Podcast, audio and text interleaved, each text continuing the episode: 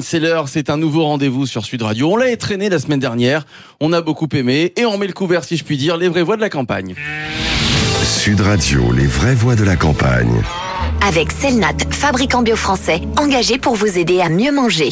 Les vraies voix de la campagne, direction Boissé. Boissé, c'est en Auvergne et c'est là où se trouve Henri Landès, cofondateur de Landestini, association qui œuvre pour la reconnexion des humains à la nature. Eh oui, Henri Landès cette semaine. Bonsoir Henri Landès tout d'abord. Il est pas là Bonsoir. euh, Mais si, il est là. Henri, va Henri est à la campagne. Bonsoir. Bonsoir. Henri. Bonsoir Henri. Alors cette semaine, vous nous parlez de l'avenir de l'artisanat dans la campagne. Parce que oui, c'est un bel avenir et surtout, Henri, c'est essentiel pour l'économie. Oui, l'artisanat, c'est quelque chose qui représente encore beaucoup d'activités en France.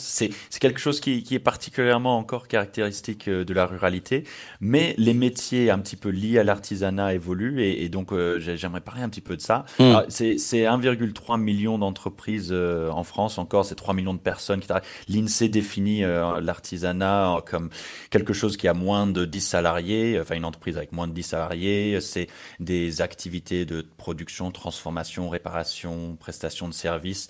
Euh, on parle de l'alimentation, du bâtiment, de la production et des services comme les quatre principaux secteurs.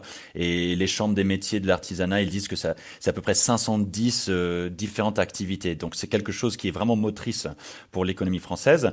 Euh, et, et pourquoi est-ce qu'il y a une certaine préoccupation en ce qui concerne les métiers de l'artisanat et la ruralité? Parce que ces métiers-là sont aussi très ancrés dans le réel d'une Mm. certaine manière. Et la ruralité, qui n'est pas nécessairement autant connectée euh, que les centres urbains, eh bien, les centres urbains, eh bien, on peut s'imaginer qu'il y a un certain oubli de ces métiers, euh, de ces métiers un peu plus manuels parfois.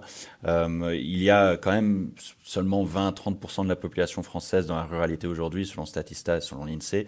Donc, il y a, c'est un peu un miroir aussi de comment on se répartit sur, la sur le territoire.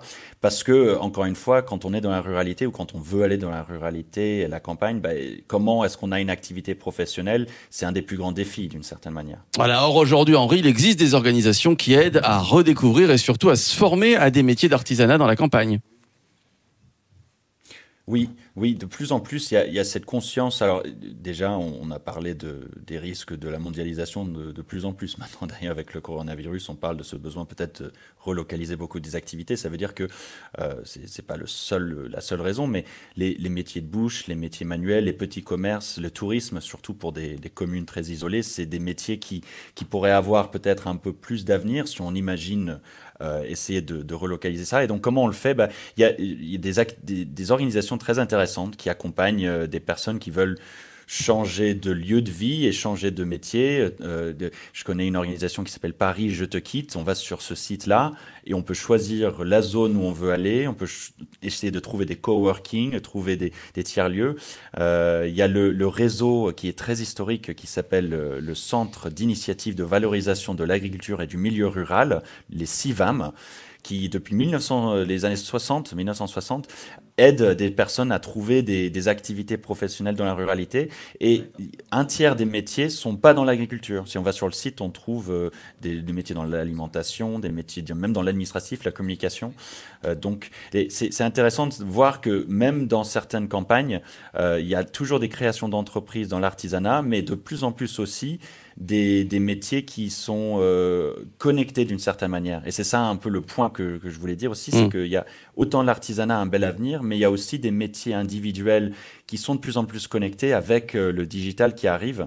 Donc euh, l'artisanat, le travail manuel euh, et aussi le, le télétravail, ça montre que il y a de plus en plus de d'avenir de ça. Je, dis, je dirais, il y a une petite parenthèse là-dessus, le manuel aussi, ça veut pas nécessairement dire que c'est pas intellectuel. Mm.